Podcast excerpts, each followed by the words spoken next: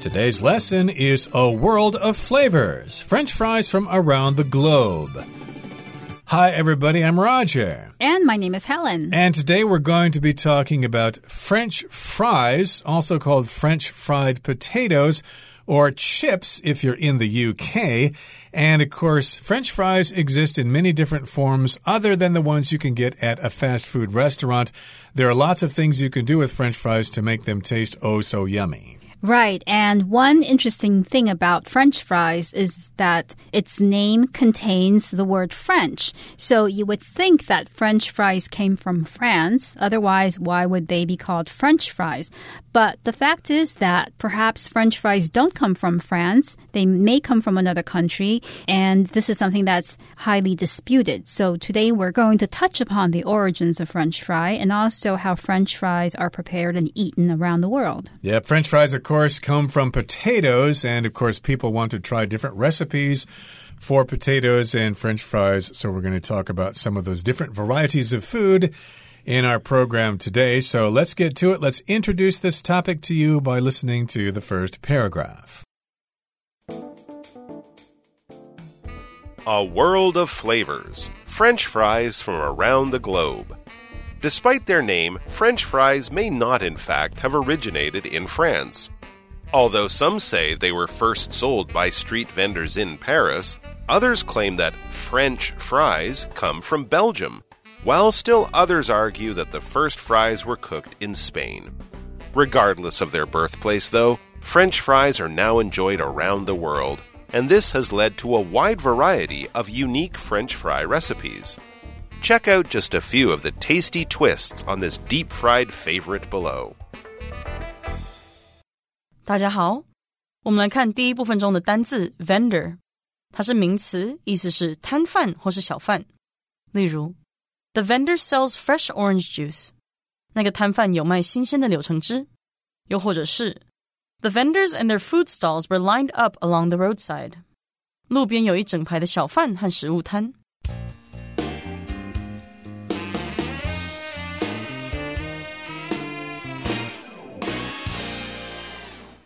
Despite their name, French fries may not, in fact, have originated in France.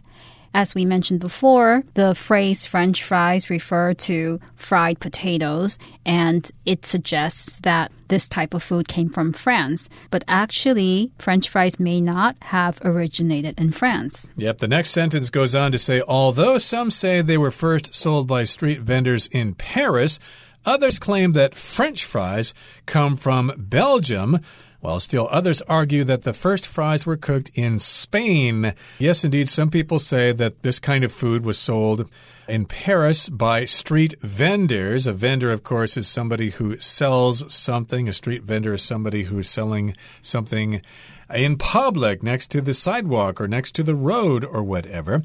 And some people think that the street vendors in Paris were the first to sell French fries. Others claim that French fries come from Belgium. Of course, Belgium has an area that is French speaking. I think they speak French Walloon there, if I'm not mistaken. And so, of course, maybe people were in Belgium and they heard these French speaking people and they were selling these French fries. So they thought, oh, they're French fries because they come from people who speak French. That's what I was led to believe, but there are still others who say that the first fries were actually from Spain. Right. So the word vendor just means seller. And as Roger mentioned, it's usually used to refer to people who sell things in the streets. For instance, you have a lot of food vendors at night markets in Taiwan. But vendor can also be used to refer to bigger sellers like companies, companies that make machinery or computers. So if you're a company, or let's say you're an organization like a hospital, and you need computers for your hospital, then you need to find a vendor, which is a company that will supply all of the computers and all of the gadgets that you need for the hospital. So vendor can mean a small small seller who sells in the streets, also a big seller, such as a company. So these are the three main theories concerning where French fries came from. Did they come from Paris? Did they come from Belgium? Did they come from Spain? But regardless of their birthplace, though, French fries are now enjoyed around the world. So it doesn't really matter where they came from. We've got them, and people enjoy them in different ways in different parts of the world. And this has led to a wide variety of unique French fry recipes. So, of course, people like French fries. Of course, they're tasty. But uh, maybe some people may think they're a little bit too simple. They're just deep fried potatoes with salt on them. There must be something we can do to these french fries to make them more interesting, to make them more tasty. So, of course, we've got a wide variety of special and unique french fry recipes all over the world. Yes, and this is exactly what we're going to talk about today. So the next sentence says, check out just a few of the tasty twists on this deep fried favorite below. Now, deep fried favorite refers to French fries. It's called a favorite. It's being referred to as a favorite because it's a favorite among a lot of people. A lot of people love French fries, so it's a favorite. And it's a deep fried favorite because French fries are deep fried. When you deep fry something, you cook it by immersing it completely in hot oil. So when you fry something, let's say you fry an egg, you just put a bit of oil in a frying pan and then you cook the egg in the oil. But when you deep fry something, you're covering the food completely in hot oil. Yeah, that might be difficult to understand. At least in English, we have the word fry to mean two different kinds of cooking. As Helen just described, you can fry an egg in a pan, which is a hot surface. But in this particular case, we're talking about frying in oil. And to be specific, we are saying deep fried. It's a large pool of oil, and you actually submerge the french fries or fried chicken or whatever in that oil in order to cook it. And as a result, the food can be quite greasy. So be careful there. Okay, that brings us to the end of the first part of our lesson for today. Let's move on now to the second part. Poutine. A beloved Canadian dish, poutine takes French fries to a whole new level. To make poutine, hot golden fries are topped with fresh cheese curds and then covered in rich gravy, creating an amazing combination of tastes and textures. With this delicious mix of flavors, it's no wonder that poutine is one of Canada's favorite comfort foods. 第二部分我们来介绍形容词 beloved。它的意思是钟爱的、 热爱的或是心爱的。例如，Melody felt sad when her beloved pet mouse passed away。Melody 心爱的宠物鼠死掉时，她很伤心。又或者是，The famous athlete is one of his country's most beloved sports celebrities。那位知名运动员在他的国家是最受喜爱的体育名人之一。接下来我们看到名词 combination，它的意思是结合、混合或是综合。例如 ，This music sounds like a combination of jazz and rock。这音乐听起来像是爵士和摇滚乐的结合。又或者说，Honey and lemon are a good combination for drinks。蜂蜜和柠檬是很好的饮料组合。另外，补充这个字的相关动词 combine，c o m b i n e，combine，意思是结合或是组合。例如，Cameron is looking for a way to combine his job with his hobbies。 Cameron 正在寻求结合工作与兴趣的方法。又或者说，The food in this restaurant combines French and Italian cooking。这间餐厅的料理结合法国菜和意大利菜。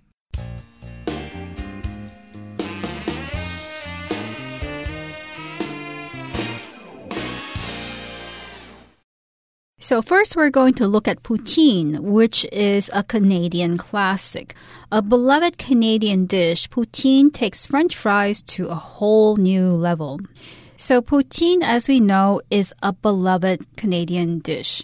Beloved here means to be loved very much, be loved dearly, to have people who love you. So I could also say that Barbie is a doll that was beloved by girls growing up. You can also pronounce the word as beloved. Right. I think of beloved as when you're talking about someone who is close to you, your beloved children, for example.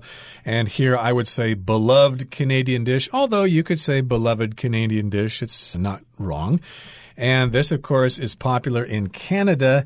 It takes French fries to a whole new level. If something takes something to a whole new level, well, it changes it in an extreme way. Could be good, it could be bad, but usually it's good. And in this particular case, it takes those french fries to a whole new level. It really improves them, it really makes them special. Poutine is a particular Canadian dish along with Nanaimo bars. So, to make poutine, hot golden fries are topped with fresh cheese curds and then covered in rich gravy, creating an amazing combination of tastes and textures. If you want to make poutine, first of all, you just make french fries. French fries as you would normally make them by deep frying them in hot oil. But then, what makes poutine unique is that it's covered with fresh cheese curds. Now, cheese curds refer to the form that milk takes when it becomes sour. So it turns into a cheese, but it's not like a hard cheese. It's kind of creamy and lumpy. In America, in the United States, we might call it cottage cheese or something like cottage cheese. But in any case, poutine is topped with cheese curd. That's one of the ingredients. Right. It's kind of like a base for cheese. Again, it's when milk gets old and forms that substance and it depends on how you treat that. Some people may not like to consume sour milk. Others may think if you treat it a special way and heat it and cook it, it will actually be quite tasty. And you can make cheese from that, but cheese curds are the basis of cheese. Then you can add other ingredients to make different flavors of cheese. And then all of that is covered in rich gravy. Gravy is kind of like a brown meat sauce. Right. It's either a brown meat sauce, which is the usual meaning of gravy. When you cook meat, the juice and the oil comes from the meat. And when you combine the juice and the oil from the meat with flour and water, you can make a gravy. But gravy can also refer to a brown sauce that people use to cook and make food taste better. So poutine is French fries covered with rich gravy and cheese curds. Okay, sounds pretty tasty, and that creates an amazing combination of tastes and textures. So, yes, you've got the french fries, you've got the cheese curds, and you've got the gravy. They all offer different flavors and different textures. Texture is just how it feels when you eat it in your mouth. A combination is just a mixture of things. So, yes, you've got all those flavors and those textures working together to create a unique culinary experience. And with this delicious mix of flavors, it's no wonder that poutine is one of Canada's favorite comfort foods. A comfort food, of course, is something you eat to make you feel happy.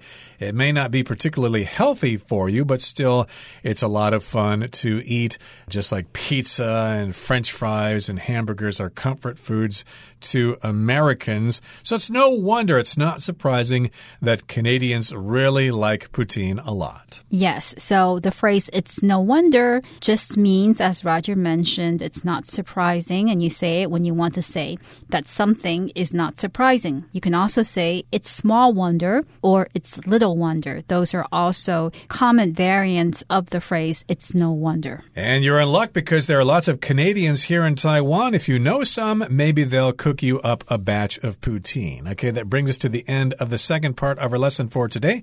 Let's listen now to the third part. Chili cheese fries. Chili cheese fries have won the hearts of countless food fans in the United States. Served with a big portion of spicy chili con carne and melted cheese on top, this variation of fries also has a disputed origin, but supermarkets have sold frozen versions since 1975. 第三部分我们看到形容词 spicy，它的意思是辛辣的，或是加了很多香料的。例如 ，The noodles were too spicy for the children to eat。这个面太辣了，小孩子没办法吃。又或者说，I like to eat spicy food during the summer。我喜欢在夏天吃辛辣的食物。再来，我们看到名词 variation，它的意思是变体、变化形式或是变化、变动。例如。This dessert is a variation on the traditional Christmas cake. 这种甜点是传统圣诞蛋糕的变体。又或者说 ，Pianists can often play different variations of the same song. 钢琴演奏者经常可以演奏同一首歌曲的不同变奏。接下来我们来介绍动词 dispute，它的意思是对点点点表示异议 或是质疑。在课文中，disputed 为过去分词做形容词用，表示有争议的。例如，The disputed contract was resolved by both parties' lawyers。那份有争议的合约 已经被双方律师处理好了。又或者说，The manufacturer disputed the results of the product safety report。该制造商对商品安全报告的结果提出异议。最后补充这个字也可以直接做名词使用，意思是争议、争执或是纠纷。例如，The judge settled the dispute between the two parties。法官解决了双方的争议。或者，The company lost a lot of money because of its legal disputes。 那间公司因为法律纠纷损失很多钱。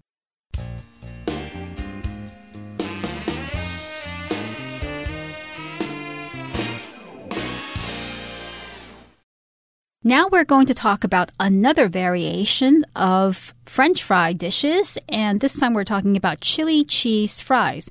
Now, chili cheese fries have won the hearts of countless food fans in the United States. When something wins your heart, it gains your affection and your love, or it might make you admire that thing or that person. So, chili cheese fries, in other words, have become very popular in the United States. Uh, yes, so I could say, for example, Tim wooed Lisa for years and years, and finally he won her heart. She accepted him, and they got married. And of course, yes, chili cheese fries, rather, have won the hearts of lots of food fans in the United States. Lots of Americans like chili cheese fries. And here's how we describe them served with a big portion of spicy chili con carne and melted cheese on top. This variation of fries also has a disputed origin, but supermarkets have sold frozen versions since 1975. So this describes the dish itself. It's served with a big portion of spicy chili con carne, which is kind of a Mexican dish. Of course, carne in Spanish means meat, so it's chili, chili peppers mixed with meat. So it's kind of a sauce and it's very spicy, which means it has a lot of spices in it and your mouth feels like it's on fire when you eat it. And also, they put melted cheese on top of this. And yes, my mouth is watering because it's been many months since I've had this particular dish. And this variation of French fries, chili cheese fries, has a disputed origin.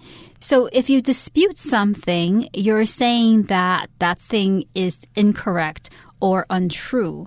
And here, the origin of chili cheese fries is disputed, which means that people don't all agree about where this dish came from, and people dispute the origin, which means some say, oh, what you're saying about the origin of chili cheese fries isn't true, it's incorrect. And other people say, no, what you're saying is incorrect or untrue. Yeah, people have their own opinions about this. Of course, in the world, there are lots of territories that are disputed, especially islands in oceans in various places. One country claims them, another country claims them. So those islands are disputed. And of course, hopefully they can resolve their differences diplomatically and not through fighting. But yes, indeed, this is a variation of fries, and nobody's really sure where it came from. The origin is disputed. People argue about it. And we're talking about a variation. And we've been talking about different variations in our entire program today poutine and now chili cheese fries. We'll talk about some other variations in our program next time. But again, a variation is just a different kind of something that has the same base ingredients. You can have different variations on a song, for example. Maybe you could talk about different versions. That means the same thing of. Uh, Uh, one particular hit song. One group does it one way, another group does it differently. Those are different variations on the same theme. What you often hear in classical music, some composers compose music which are variations on a theme by Bach, for example. Yes, so chili cheese fries are a variation of the traditional French fries, and they have disputed origins. However, supermarkets have sold frozen versions since 1975. Version here is kind of similar to variation. A version of something is a particular form of that thing, but some details have been changed. There are some differences in details. So the difference between frozen chili cheese fries and regular chili cheese fries is the fact that these cheese fries are frozen. So it's another version of the original one. Exactly. And of course, you could talk about amongst yourselves about different variations of food here in Taiwan, how they're served differently in the north versus the south versus the east, etc. Different foods do have different variations depending on where you are. Okay, that brings us to the end of our discussion for today. Let's hear now from Hanny.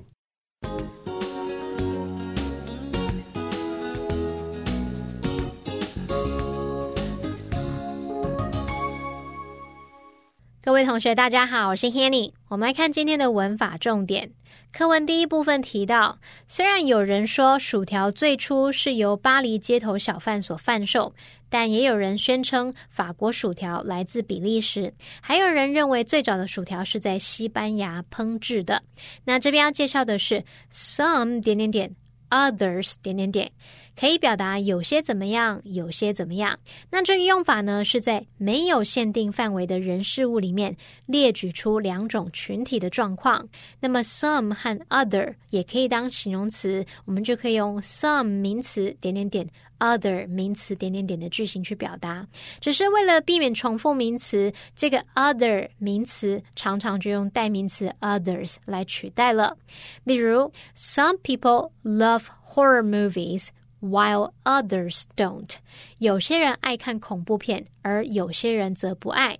句子里面这个代名词 others 就是用来替代 other people，以避免重复。好，那另外，如果我们要在没有限定范围的人事物里面要列举出三个群体，列举出三类，则是用到 some 点点点 others 点点点 still others 点点点，这时候就会像课文的用法喽。好，那接着读到课文第二部分，他提到说，肉汁 cheese 薯条是一道深受喜爱的加拿大料理，将薯条提升到全新的层次。文中是用 take something to a whole new level 来表达将什么提升到全新的境界层次。那么 level 在这边是表达阶级层级的意思。类似的说法还有 take something to a whole other level，这是表达将什么带到完全不同的境界层次。那么 take something to the next level，则是表达将什么带到下一个层次，改善提升某事物以达到更高的境界。好，再看到课文第三部分，他有说啦。Chili cheese fries have won the hearts of countless food fans in the United States. 辣味肉酱起司薯条在美国赢得了无数美食爱好者的喜爱。那这边我们要介绍的是 win somebody's heart，或者是 win the heart of somebody，表示虏获某人的心，赢得某人的喜爱。这个动词 win 也可以改用 capture 或者是 steal 来替换。举例来说。The singer captured the hearts of fans with her excellent performance。那位歌手以精湛的表演虏获粉丝的心。好，那这边还要比较一个用法是。Win somebody over，这则是指说说服某人赢得某人支持，像是说服某人去接受支持某个想法或计划等等。好，那这个用法通常就是在说某人他可能原本是持反对的态度，那我们去说服对方改变主意、改变原有想法，转而让他接受和支持某事物。例如，I believe we can win him over with these persuasive arguments。我认为啊，我们可以用这些。具有说服力的论点来说服他，赢得他的支持。好，那以上是件重点整理，我们来回顾这些单字吧。Vendor. The farmer's market was filled with vendors selling fresh fruits and vegetables. Beloved. Cheryl's most beloved possession is a necklace her grandmother gave her. Combination. Hugh's success is due to a combination of hard work, talent, and good luck. Spicy. These chicken wings are so spicy that you'll want to drink something cool after every bite. Variation. The chef created a unique variation of the classic pasta dish by adding a spicy sauce and fresh herbs. Dispute. When Felicia heard what Shane had said, she was quick to dispute the truth of Shane's story. Version. I prefer the digital versions of books because I can read them on my tablet.